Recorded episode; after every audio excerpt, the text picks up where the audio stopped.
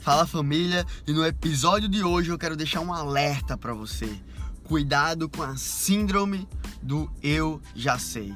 Usando dados empíricos aqui e só para fazer uma analogia, vamos dizer que 25% das coisas você sabe que sabe, 25% das coisas você sabe que não sabe e 50% das coisas você não tem nem ideia que existe.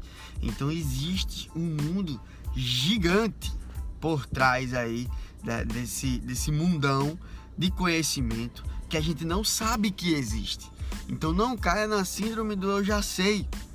Não pare de aprender, não pare de buscar, não pare de ir em encontro com o conhecimento, porque na verdade é isso que nos desenvolve, é isso que nos traz, nos faz ser um ser humano melhor.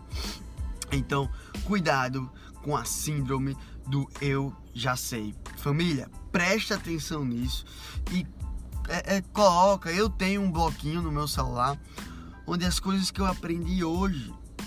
Então, todo dia se proponha a aprender uma coisa nova. E não agora, como eu falo em tudo aqui nos meus stories.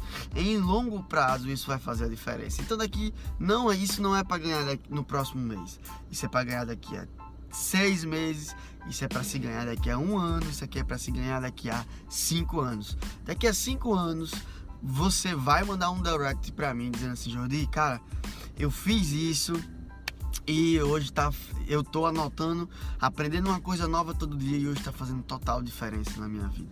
Então sempre que você abrir a boca para falar isso, eu já sei, você reformula essa afirmação dizendo assim: ó, oh, eu tenho uma experiência já sobre isso, eu já li sobre isso, mas o conhecimento absoluto, o, o, o, ele nunca ele nunca chegou ao, ao fim. Você sempre tem algo a masterizar, a buscar.